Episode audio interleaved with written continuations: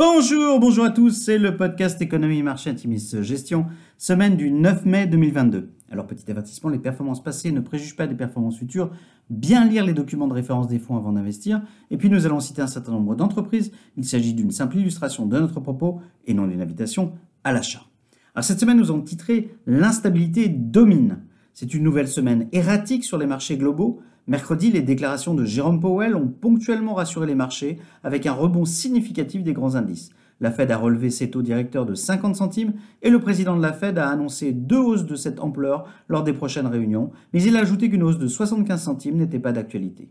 Jeudi, un mouvement de panique a en revanche fait plonger les indices américains. Il faut dire que du côté des taux, le 10 ans US a franchi la barre des 3% pour la première fois depuis 2018, dépassant les 3,13% vendredi.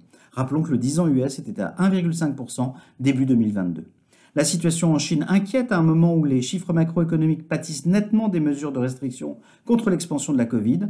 L'impact sur la supply chain globale de ces mesures continue aussi d'inquiéter. Les discussions quant à un éventuel embargo européen sur le pétrole russe propulsent à nouveau le baril à la hausse. Le WTI s'apprécie de 5,7% sur la semaine à plus de 110 dollars le baril. Sur la semaine, le CAC 40 perd 4,2%, le SP500 se tasse de 0,2% et le Nasdaq perd encore 1,5%. C'est la cinquième semaine de baisse consécutive pour les actions américaines. Alors du côté des sociétés, encore une belle série de publications pour les valeurs de vos fonds. En Europe, publication nettement au-dessus des attentes pour Adidas, Airbus, Deutsche Post, DSM ou Stellantis. Publication en ligne avec les attentes pour Ferrari.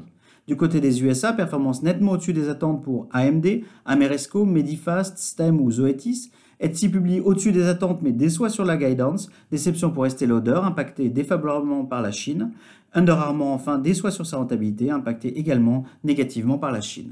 Alors à venir, la semaine prochaine sera surtout marquée par les chiffres d'inflation US, le CPI publié mercredi, avec l'espoir d'un net repli sous les 8,5% constatés en mars.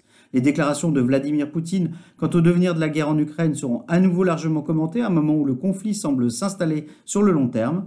Nous accumulons inflation post-confinement, la guerre en Ukraine et ses conséquences et le retour de mesures de confinement en Chine qui impactent sur les chaînes d'approvisionnement, un millefeuille d'éléments négatifs pris en compte par les marchés.